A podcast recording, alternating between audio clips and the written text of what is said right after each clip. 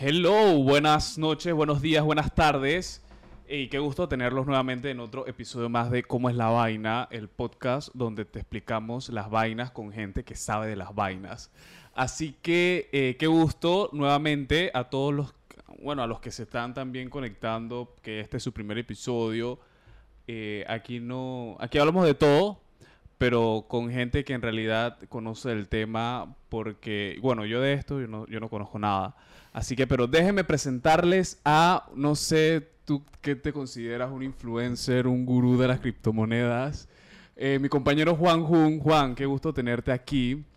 Eh, sí, sí, ¿cómo te consideras tú? ¿Tú eres un influencer, un gurú? O ¿Qué tú eres? Bueno, hola Francisco, definitivamente gracias por la invitación, primero que todo, obviamente un placer poder compartir aquí con cómo es la vaina podcast y con la audiencia, un saludo obviamente.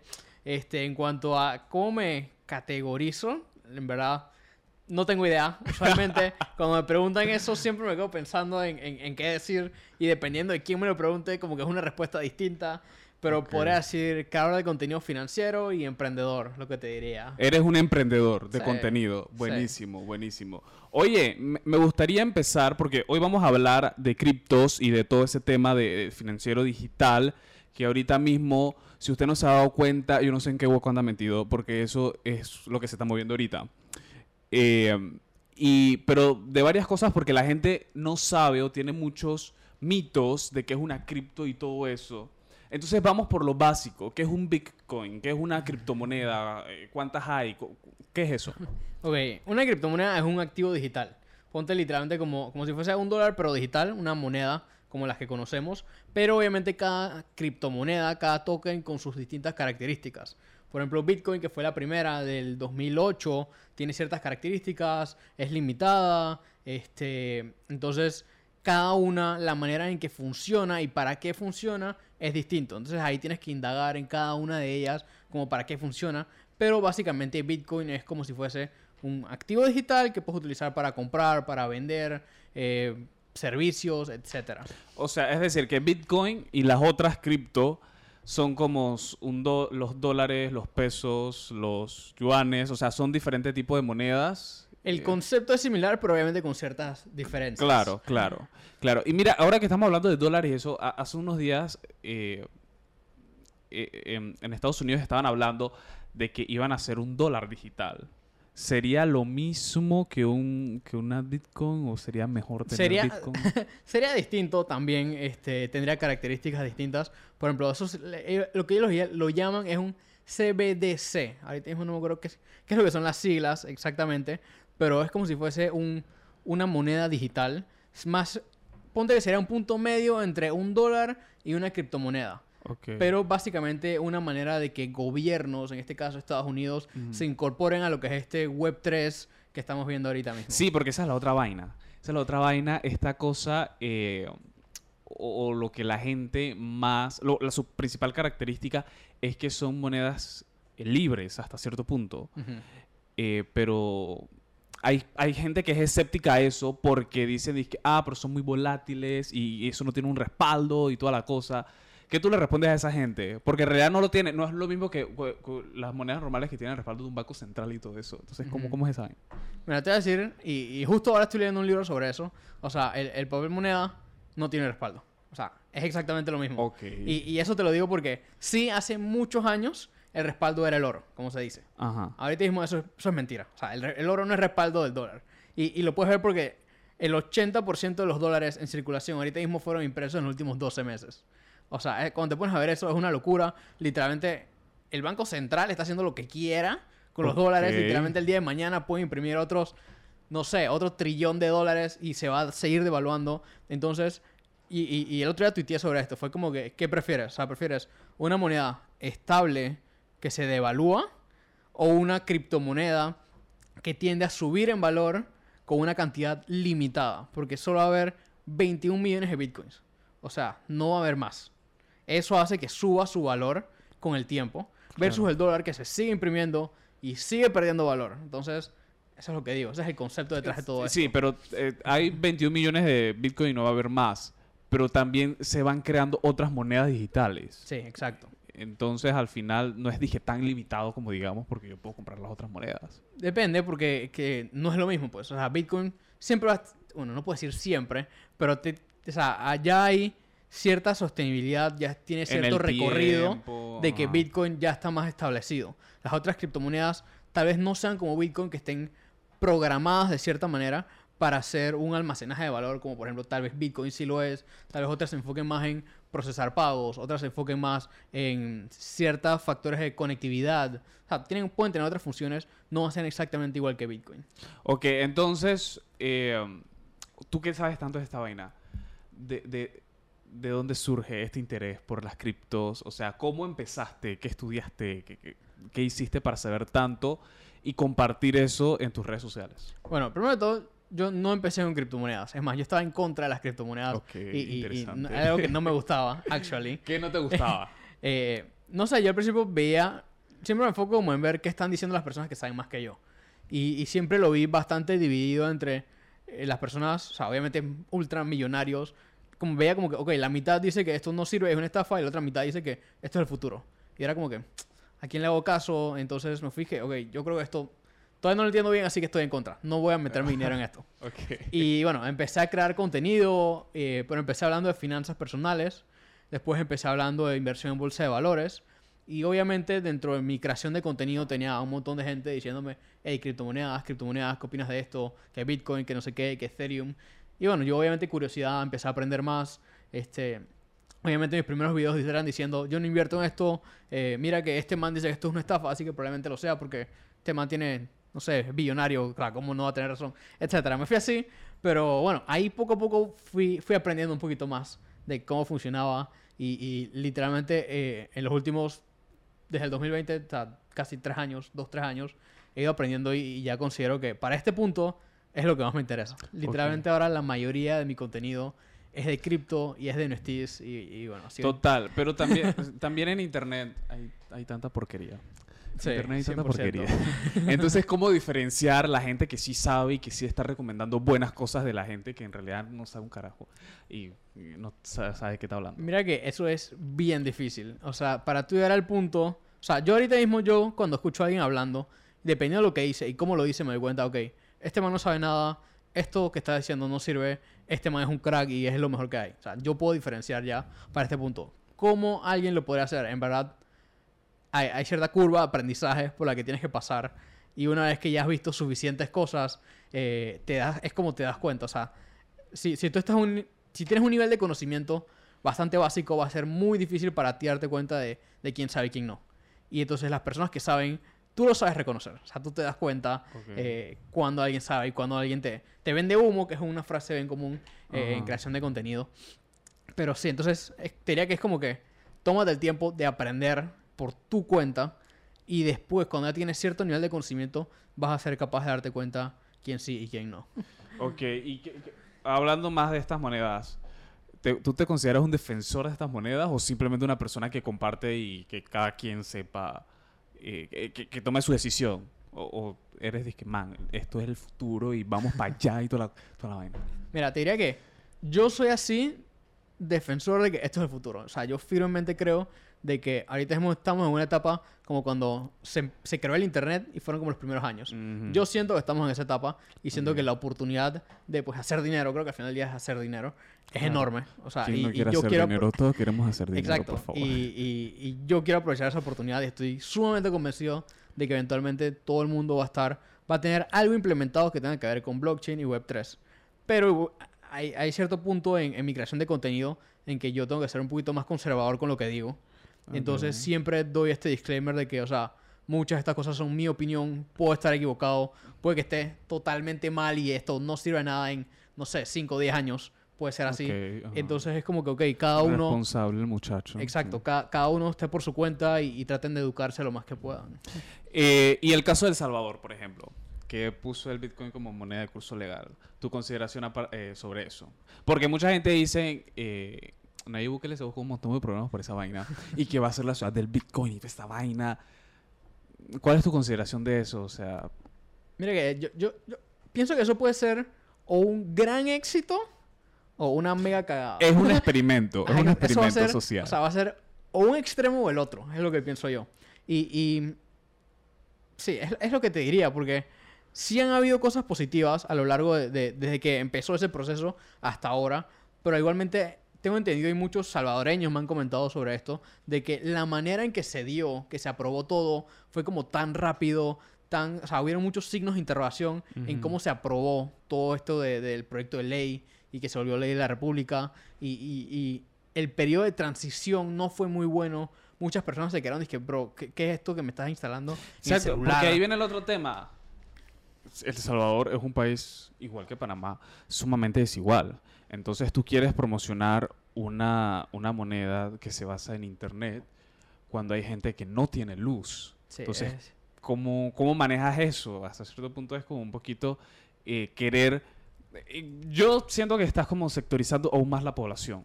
Porque vas a tener una que sí puede manejar eso y otra que no y se va a quedar rezagada. Se va a quedar rezagada uh -huh. en eso. Entonces pienso yo que ese es como un poquito el problema de... de, de que, puede ser bueno. que Vamos a decir, yo no conozco a Nayib tampoco lo quiero conocer.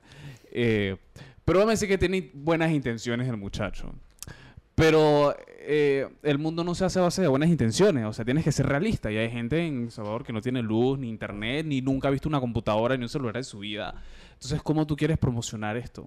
Digo, también tienes la situación de que también sigues teniendo la moneda normal, eh, que no, no, me sé cuál es el nombre de la moneda en Salvador, pero la sigues teniendo. Entonces, como que no es simplemente a forzarte a que ahora todo lo tienes que hacer con Bitcoin, sino que simplemente tienes la posibilidad. Este, y aparte de eso, se puede reflejado en, en los grandes inversionistas que están llegando al país, porque al ser el único país en el mundo que tiene Bitcoin como moneda legal, este, han llegado grandes inversionistas desde entonces. Vimos ahorita al, al, al CEO de Binance, uh -huh. que se llama CC, o sea, ultra mega billonario, literalmente visitando El Salvador para hablar sobre Bitcoin. Vemos la conferencia que tiene El Salvador, están tirando unos bonos respaldados por Bitcoin. Literalmente son el, primer país haciendo una, una ciudad basada en Bitcoin. O sea, está llegando inversión, está aumentando el Producto Interno Bruto, entonces te quedas como que, ok, sí, la volatilidad de la criptomoneda en los últimos meses ha ido bajando. Ahorita está subiendo de vuelta, se está recuperando un poco, okay. pero en los últimos meses sufrió muchas críticas, pero a la larga, honestamente, o sea, imagínate cuando Bitcoin llegue a 100 mil dólares, 500 mil dólares, o sea, El Salvador va a estar en una buena posición cuando y si eso llega a suceder. ¿Lo, lo ves viable en Panamá? En un futuro cercano o un medio futuro. Mira que futuro cercano no lo veo. O sea, no, por ejemplo, en, en los próximos dos años no lo veo sucediendo. Antes de que vez... termine este gobierno no lo ve sucediendo. es decir, no, no, 100%. No. O sea, si acaso en este gobierno podríamos estar viendo eh, el, el, proyecto de ley del diputado Gabriel Silva pasando, Ajá. tal vez eso lo podría haber pasando, que el tema de criptomonedas, activos digitales se empiecen a regular, pero el hecho de tener Bitcoin como moneda legal lo veo todavía lejito, honestamente, okay. en Panamá al menos. Ok. Eh, entonces, tengo, ya bueno, ya más o menos aprendí de mis bitcoins y tengo mi par. ¿Dónde yo tengo eso? ¿Yo lo puedo tener en un banco? ¿O dónde yo tengo mis bitcoins? ¿sabes? Ok, la, la, manera que funciona es, tú los adquieres en un exchange, eh, en una plataforma de intercambio. Ahí es donde tú los compras, tú los vendes, etcétera, haces tus, tus movimientos. Entonces, digamos que los compras en un exchange, de ahí tú los pasas a guardar. Los puedes guardar en el mismo exchange o los puedes guardar en un wallet, que es lo que se llama, es un como un, una plataforma aparte donde tú guardas tus criptomonedas. Este wallet puede ser de dos tipos. Puede ser un wallet frío un wallet caliente. Diferencia. La diferencia es que el frío es más seguro, eh, pero es un dispositivo físico. Literalmente es el que parece un USB que vemos okay. a veces. Pero eso me lo pueden robar. Exacto. Te lo pueden robar, te lo puedes perder. Y una vez que pierdas eso, o sea, perdiste Coño. ese dinero. Ay, no. Hemos escuchado muchas historias de personas que tenían no sé cuántos millones de dólares en su wallet físico y lo perdieron, lo votaron y perdieron millones de dólares y eso, ese dinero no se recupera. Eh, entonces, pero sí es de cierta manera más seguro de que alguien no te puede, por ejemplo, el wallet eh, caliente es un wallet, digamos que online, entonces sigue siendo seguro, pero un poco menos que el físico. Ese, digamos que te lo pudiesen hackear de cierta manera, que te hackeen el wallet físico es mucho más difícil. Oye, oye, hace unos días hubo, estaba viendo aquí y conversábamos fuera de cámara de que se produjo el robo más grande de la historia de Bitcoin. Se robaron 600 y tantos millones de dólares en Bitcoin. eh, de, un juego del Axie Infinity. No, no, fue en Bitcoin, fue en, Ethereum. Ah, en Ethereum, sorry, sorry, Pero, pero sí fue, una noticia bastante grande. Este, eh, y Axie Infinity es ahorita mismo creo que el juego más popular de cripto. Entonces llama la atención de que... Y, creo que se llama Ronin Network, que es la red en la cual está hecho el juego, Axie Infinity. Y definitivamente 600 millones de dólares es un caso bastante serio. Lo estuve conversando el otro día en, en mis lives que hago en YouTube sobre esto. Y, y leí un artículo que era, dije, ok, esta persona robó 600 millones de dólares. 650, 600, no sé cuánto fue. Por ahí. Eh, más de 600 millones. más de 600 no, creo, creo, que no hay una cifra como exacta. Pero, o sea, ahora esta persona roba 600 millones de dólares, las tiene en un wallet que todo el mundo sabe cuál es. Cada movimiento que esa persona haga se puede ver. Entonces, ¿qué va a hacer la persona? O sea, no tiene sentido que haya robado tanto dinero y ahora no puede hacer nada porque si hace algo, la gente va a saber qué está pasando y hay chance de que lo agarren. Claro, eso es lo que. Eh, igual yo te lo decía, muchas veces es esta gente. Eh, anárquica que dice que ah lo robé y eso no es seguro e, ese tipo de gente pues que quiere como em, eh, Llenarse el ego. Llenarse el ego, sí, ir contra el sistema, que bueno, no sé si esto sea un sistema hasta cierto punto, porque tiene cierta libertad, tiene cierta libertad. pero ahora, mi pregunta es, ¿qué yo puedo comprar hoy, yo aquí en Panamá? ¿Qué yo puedo comprar con, con mis cripto? Bueno, depende, depende de los lugares. Por ejemplo, este, yo sé que en Playa Venado hay un montón de lugares que te aceptan cripto. ese es como el hub cripto en Panamá, de cierta manera. Y, lo he visto, pocos turistas llegan y pagan con cripto y lo promocionan bastante. Eh, aparte hay diferentes lugares acá en la misma ciudad donde te aceptan cripto. He visto cafés. Eh, también el otro día participé de una, un sorteo, un giveaway. Eh, para un NFT que había acá en Panamá y literal lo puedas pagar con cripto. Eh, depende más como de, de, ciertos lugares específicos que te dicen que Pero ya hay donde puedes comprar y pagar con Exacto. cripto. Y ahora, mencionaste un NFT, ¿qué es eso? un NFT me, has mencionado un montón de cosas, cripto, Ethereum, Bitcoin, que ahora... ¿Qué es eso de NFT? Un NFT es, un token no fungible, o sea... Eh, eh, espérate, espérate, espérate. Ok, sí, para, para explicarlo mejor, ok. Por ejemplo, comparemos eh, ponte un, Bitcoin. Un Bitcoin, o sea, tú no puedes duplicar el mismo Bitcoin. O sea, es, o sea, si tú cambias un Bitcoin por otro Bitcoin, sigue siendo lo mismo, pues. En cambio, un token no fungible es como si tú, como si los Bitcoins no fueran iguales. O sea, tienes un Bitcoin número uno y un Bitcoin número dos. Entonces, si los cambias, no es el mismo, porque este es el uno y este es el dos. Ok. Básicamente, o sea, siguen siendo activos. Ponte que piezas de arte. Pero es, dije, super, único. O sea, no hay otro en el mundo. No lo puedes reemplazar. No hay otro en el mundo no lo puedes duplicar, absolutamente nada. O sea, ese es el único que hay. Y literalmente tiene un contrato por detrás que básicamente dice, este es el único. Póntelo así, de cierta manera, así, explicándolo de una manera súper sencilla. Es como la Mona Lisa. O sea, es como la Mona Lisa. Ajá, pero ponte que como si la Mona Lisa atrás dijera, que único, única pieza en el mundo número uno. O sea, Qué locura. ¿Y cómo la gente hace dinero con eso entonces? básicamente oferta y demanda. O sea, yo tengo una pieza. Ahorita mismo hay muchas piezas de arte basadas en, NFTs. Es como si yo tuviera un, cuadro de, mi celular, una, imagen digital de mi celular. Y, yo la compré por un Ethereum, digamos. Pero tú la quieres por dos Ethereum. Así que yo te la vendo por dos Ethereum y me gané un Ethereum, básicamente. Oferta y demanda al final del día. Y, qué, locura, man. O sea, porque inclusive la gente puede hacerlos y, no tiene que ser dije, una pieza de arte per se. O sea, puede ser, cual, vamos a decir, cualquier garabato. Exacto. El, otro día hice uno solo para probar cómo se hacía uno, porque yo invierto en ellos y los compro y los vendo y todo esto. Pero, pero yo nunca había hecho uno. Y el fin de semana pasado fue de que, no, en verdad, mi único propósito de este domingo es hacer un NFT. O sea, y literal agarré todo mi domingo, me puse a aprender y me lo puse a hacer. Y en verdad no es tan complicado, o sea, es, bastante sencillo. Y cualquiera lo puede hacer, literal, con unas cuantas horas. Y obviamente fue mega feo lo que hice. Yo no soy, ningún artista. Hice unos garabatos, puse en mi Insta y que ahí no me juzguen. Todo el mundo me juzgó. pero, pero, pero bueno, al menos hice mi NFT como que puedo aprender el proceso y, y en verdad sí está cool, pues. Ok, ya lo vendiste. No, no, no. ¿Quién me va a comprar eso, bro? Eso está, está, muy feo y, o sea, no, no es que tenga ninguna utilidad ni que yo soy un artista así. Entonces, no, tampoco es que lo quiero vender, o sea, simplemente está experimentando. Inclusive es, puede ser hasta el futuro para los artistas, porque si yo soy un pintor reconocido, man, yo hago mi NFT y ese es Ya, ya hay un montón de gente haciendo eso. Acá en Panamá hay una comunidad eh, interesante de artistas, literalmente. Yo tengo un socio que él era artista, pintor, eh, físico, y de hace dos años para acá pasó full a ser artista de NFTs y ahora tiene sus colecciones. Hay una muchacha también en Panamá, se llama Itzel Yard, vendió una pieza, bueno, eh, fue una subasta, dos millones de dólares. Qué locura. Creo que es la muchacha, la mujer que ha vendido la pieza de arte NFT más cara en el mundo, dos millones panameña. Orgullo eh, panameño. Exacto, entonces, o sea, ya hay una ola de artistas haciéndolo, también músicos lo vienen haciendo que de la nada venden sus álbums por medio de NFTs. Este, y lo vemos en un montón de industrias, o sea, bienes raíces, eh, turismo, cosas hospitalarias, o sea, en, cuanto a lo que es NFTs, hay tantas cosas que se pueden hacer y no hemos rascado la superficie todavía del potencial que tiene. Qué locura. Ahora, ¿qué, qué, qué cripto recomiendas? Buena pregunta. O sea, yo, yo usualmente, cuando me preguntan qué cripto recomiendo, yo doy... Mi mejor respuesta es, en verdad, si estás empezando, Bitcoin y Ethereum. O sea, vete por esas dos son las más seguras, de cierta manera, si las podemos decir seguras.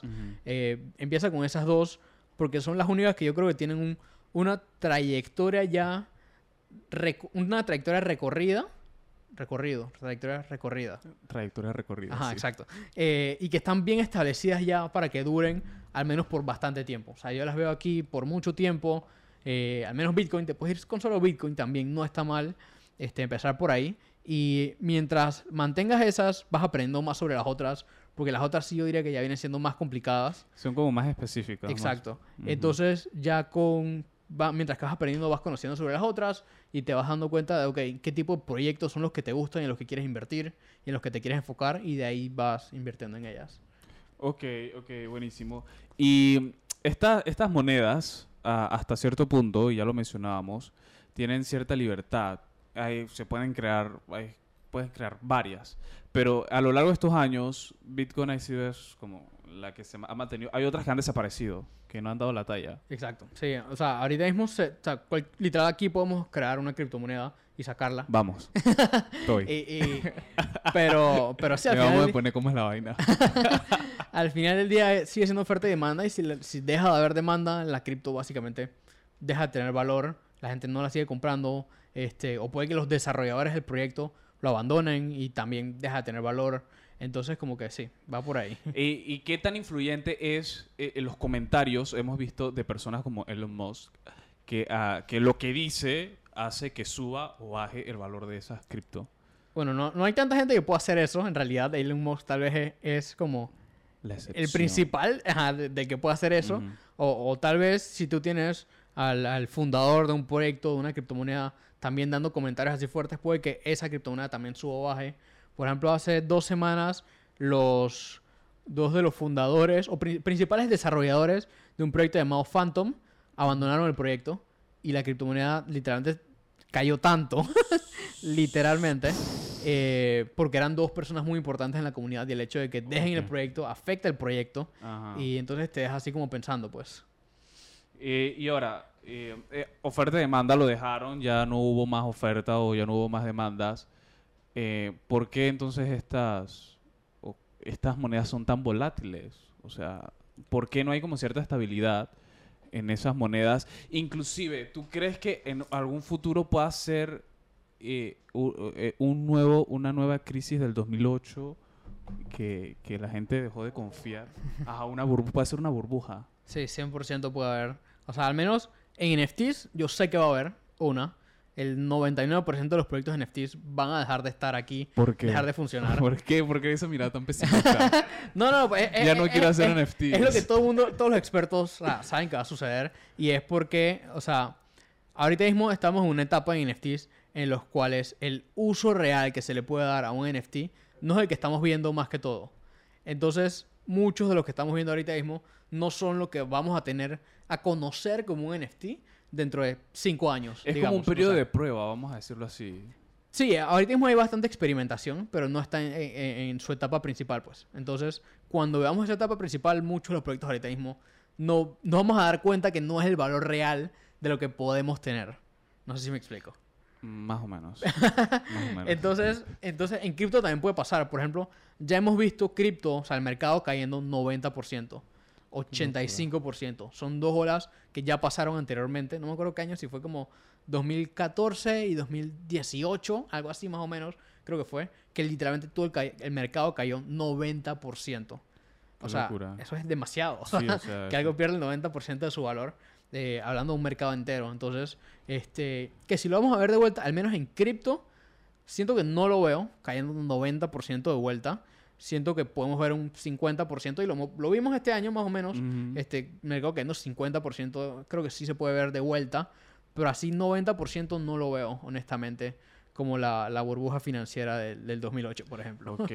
y consideras, o sea, se dice que, que cuando para generar criptos se contamina mucho el medio ambiente. ¿Es esto cierto? ¿Qué, ¿Qué, hay de cierto en eso? Sí, sí, sí hay cierto tema, por ejemplo, con Bitcoin, al menos. El minar Bitcoin. Ok, minar Bitcoin es la manera en que tú creas nuevos bitcoins. O sea, porque por mucho que antes te dije que hay 21 millones, todavía no hay 21 millones. O sea, van a haber hasta 21 millones. O sea, no se han descubierto las 21 millones. Ajá, no se han, no se han producido. Ok, no se han producido. Entonces, creo que mañana llegamos a los 19 millones. si no me equivoco. cerca, estamos cerca. No, pero todavía falta bastante. Porque ahora crearlas, producir las nuevas, los nuevos bitcoins, va a ser más difícil y más difícil y más difícil. Entonces creo que la última se va a mirar como en, quiero decir 2034, pero no estoy seguro. O sea, falta bastante para, para llegar hasta 21 millones. Okay. Pero, pero, ¿cuál era la pregunta? literalmente desde el hilo. es que, espérate, espérate. vamos, yo recuerdo la pregunta, pero vamos a explicar bien ese tema de, de minar bitcoins. Ajá, ok, ok. Ah, me preguntaste sobre el medio ambiente. Ok, sí, Ya voy para allá, voy para allá. Minar bitcoins es básicamente, eh, tú tienes computadoras resolviendo eh, problemas matemáticos, póntelo así de una manera sencilla, problemas matemáticos, y por cada problema que se resuelve se crean eh, nuevos bloques, puedes decir, o sea, nuevos bloques sí se crean, pero lo más importante es que validan transacciones. o sea, cuando hacemos una transacción, alguien tiene que validar esa transacción. Entonces, los mineros son los que validan eso.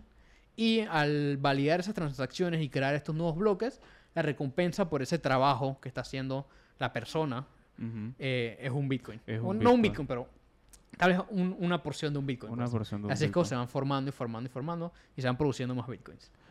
Ok, entonces, al minar Bitcoins, ¿contamina el medio ambiente? Sí, por el, todo el uso electrónico que tienes que hacer. O sea, no me acuerdo cuáles fueron las cifras ahora de vuelta, pero creo que el minar un Bitcoin eh, es que la, consume la misma energía que lo que gastan que 108 personas en México en un año. O sea, el, consumo de energía es tan grande que afecta al medio ambiente, pues. Entonces, eh, eh, esa parte es medio complicada. Ya hay métodos. si yo, ajá. Ya hay métodos en los cuales se está disminuyendo eso. O sea, vainas locas en las que usas eh, energías renovables. Aquí en Panamá hay unas empresas que de la nada agarran equipos informáticos para minar y como que las meten abajo del agua. Es una locura lo que, lo que se está intentando hacer. Eso es lo que te iba a decir. ¿Y qué pasa si yo mino bitcoins? Para invertirlos en energías renovables. También... Podrías decir que eso es como un movimiento ético, un movimiento correctamente ético. Muy altruista con el medio ambiente, Exacto. por el bien común. Exacto. Pero todo el mundo quiere minar bitcoins para tener más dinero. sí, claro. Igual, digo, hay otras criptomonedas que puedes minar, no solo, no solo Bitcoin. O sea, todas las puedes minar. no, no todas, pero o sea, hay varias que puedes minar y, y en teoría, de vuelta, te ganas criptomonedas al hacerlo, así que estás haciendo dinero. Ok, y para los que quieren empezar, que me están escuchando, eh, yo también quiero empezar. Eh, ¿Cuáles son los primeros pasos que deben seguir para dije, man, quiero comprar mi primer Bitcoin o mi primer Ethereum? ¿Cómo hago? Antes de comprar lotería, chá, métete a YouTube y busca que, es Bitcoin. Busca el canal de Juan Jun para saberlo. Eh, para este punto espero que hayas escuchado el podcast, que estamos aquí conversando, es aprender un poco, quieras indagar más, este, aprendas gratis en YouTube. Y después de ahí, bueno, ya los pasos como más técnicos serían ábrete una cuenta en un, exchange. El, el, más grande y el principal que usualmente digo para empezar es, es Binance. Eh, entonces empieza ahí, hazte tu cuenta, tienes que dije, tomarte una foto de tu cara y de tu cédula y esperas que te aprueben la cuenta.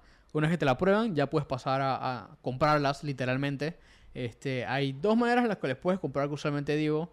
Mentira, una, ponte que una, que es la que yo uso ahorita mismo.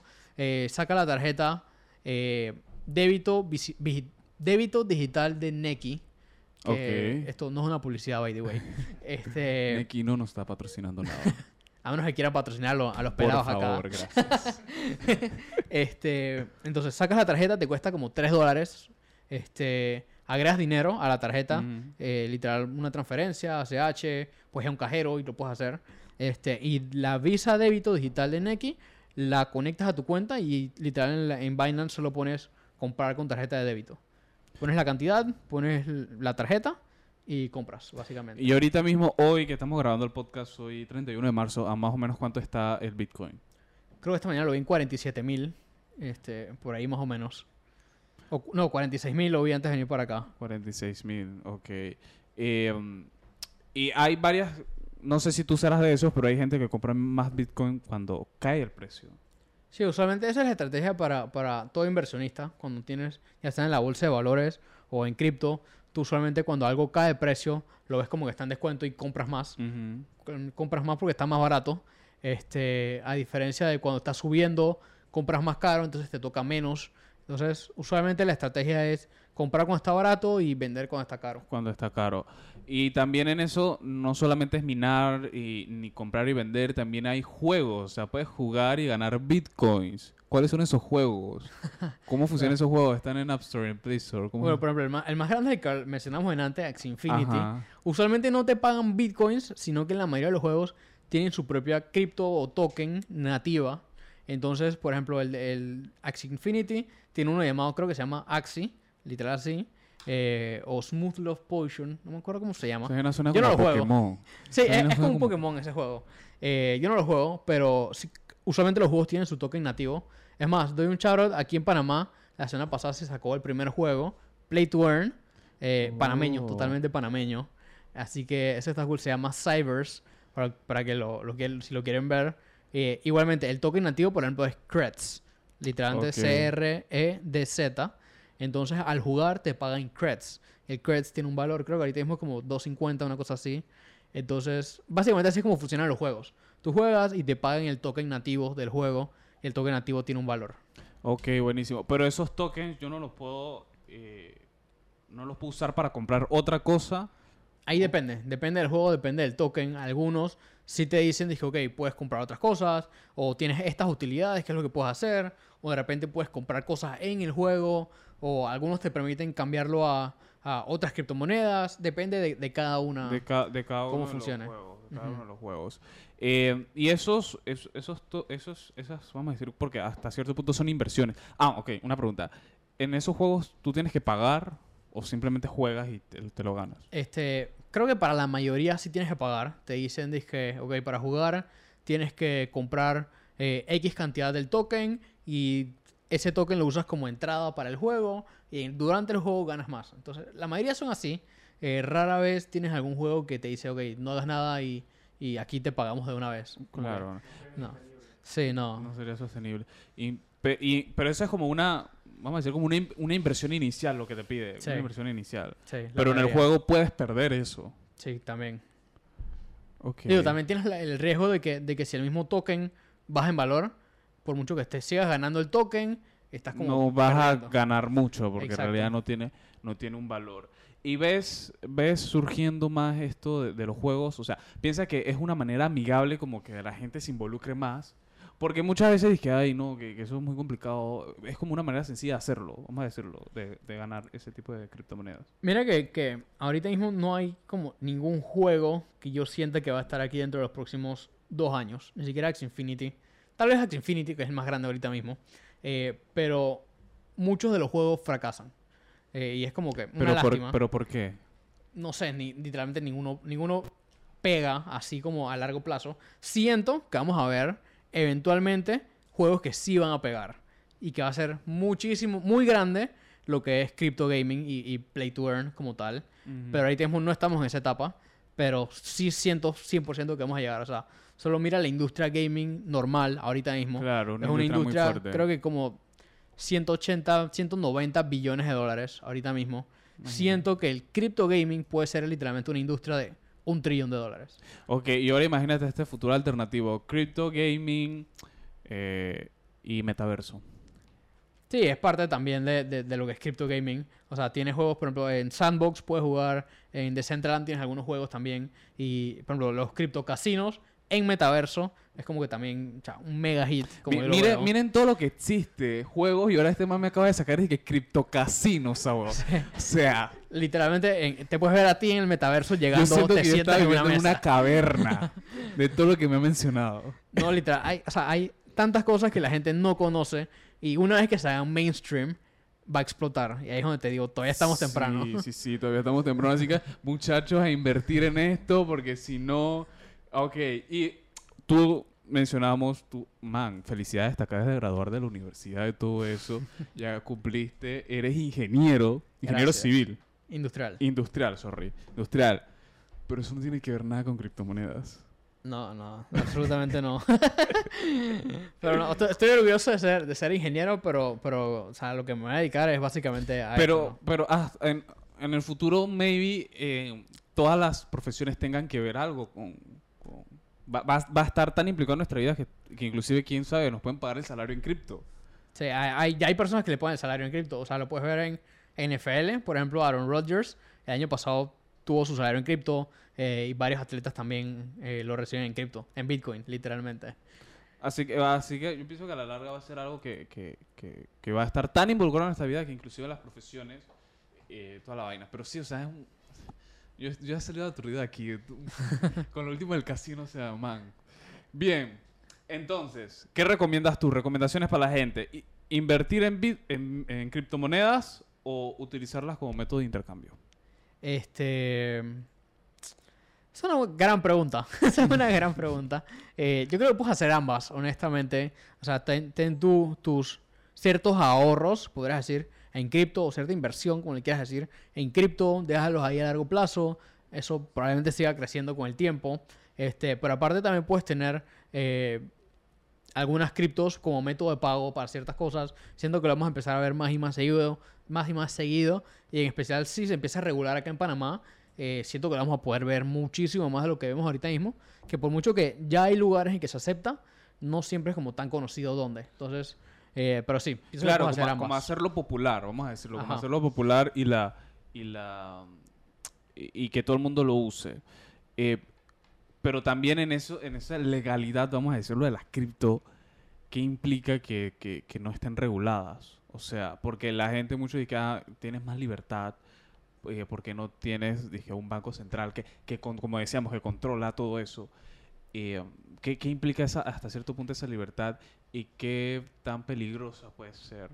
Este, bueno, ahorita no tienes una situación a la hora que tú quieras eh, retirar dinero, a veces, dependiendo del monto, puede ser un poquito complicado. Entonces, o que quieras pasar eso, cierto dinero convertido de Bitcoin o de alguna plataforma de exchange que te paguen a tu cuenta de banco, puede tener problemas con el banco. Este, también a la hora de, hablar de impuestos, o sea, en teoría todo, todo dinero que tú ganes, deberías declararlo y pagar impuestos sobre ello, pero al ser cripto y no está, eh, como está fuera de ese margen y para, o sea, para la regulación actual eso no existe. Eso no existe. Entonces, ¿cómo tú vas a declarar algo que no existe. Que no existe. Y, más pagar impuestos sobre ello. Entonces, son como que son Pero bueno, para pagar impuestos, para pagar planilla, no, no, me, no me conviene mucho. Yo no prefiero pagar mis, mis criptos en planillas de, de botellas en el, en el gobernito. Eh, pero, pero ese sí, ah, en, un, en un futuro ideal, donde, donde la, el gobierno funciona y toda la cosa, eh, sí tiene sus ventajas, como quien dice, pagar impuestos, porque eso se ve eh, involucrado en el desarrollo de la nación y bla, bla, bla. Toda esa, toda esa pajada de ciencia política. Eh, pero bueno, una última pregunta. Vamos a cerrar. Pienso que ha sido muy productiva. Eh, todos los que nos han estado escuchando, siento que hemos, hemos aprendido muchísimo. Es un mundo, un universo, no sé cómo decirlo. Pero al final,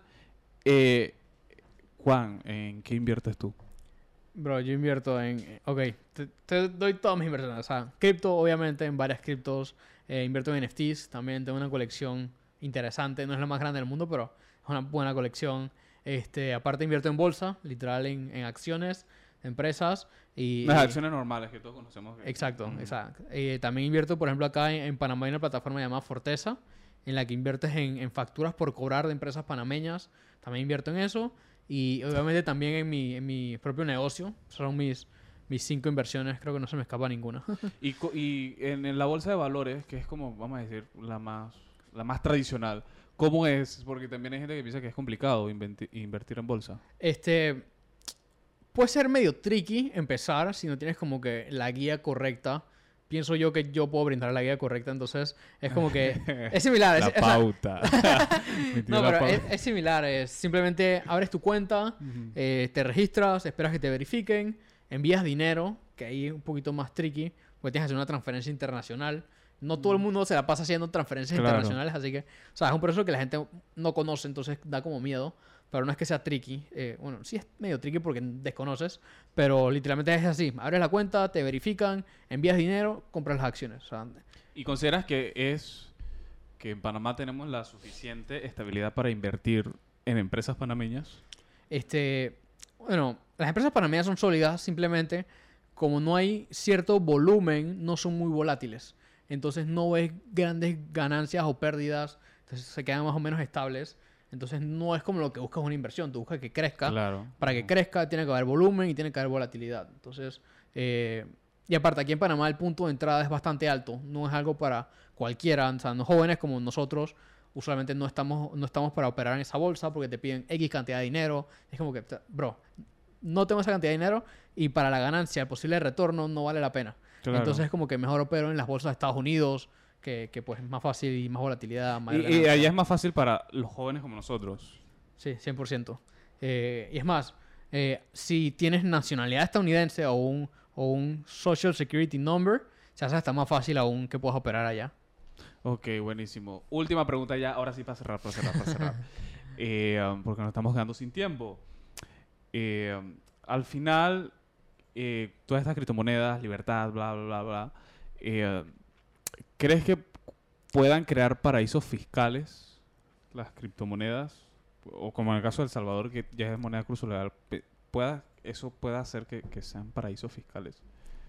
Siento que e, ese es un tema delicado. Siento que, o sea, todo el tema del lavado de dinero y ese tema e, es, más complicado en cripto, si, si, si te lo pones a pensar, por el tema de que, o sea, tú, todo es público. Todo es público. Yo usualmente lo, lo relaciono como si tú estuvieses robando en una calle de vecinos vigilantes. O sea, tú vas por la calle con tu saco robado de dinero y tienes a todas las ancianitas en todas las casas viéndote disque mientras vas caminando. es literalmente eso porque, o sea, todo queda registrado público. Cuando hablamos del robo de los 600 millones, todo el mundo sabe dónde está ese dinero. O sea, tú puedes ver el wallet que tiene ese dinero. Y si lo mueves de un lugar a otro, todo el mundo se También va a dar cuenta. se ve. O sea, todo eso queda registrado, es 100% público. Literalmente nos podemos meter a la computadora y lo podemos ver. Entonces es como que como que de cierta manera te lo pones a pensar y es hasta más seguro que el dinero normal. Que, que cha, cualquiera lo saca y se lo embolsan y lo mandan para no sé dónde y, y, queda como que, ¿dónde quedó? O sea, eso no pasa en cripto. Entonces... Eh, tiene su, tiene, vamos a decir que tiene sus pros y sus contras como todas las cosas. Sí, exacto. Pero bueno, muy interesante, Juan. Mil gracias. Mil gracias, Juan Jun. Síganos en todas sus redes, arroba Juan Jun Oficial. Eh, esa es la oficial porque también hay otras cuentas brujas por ahí.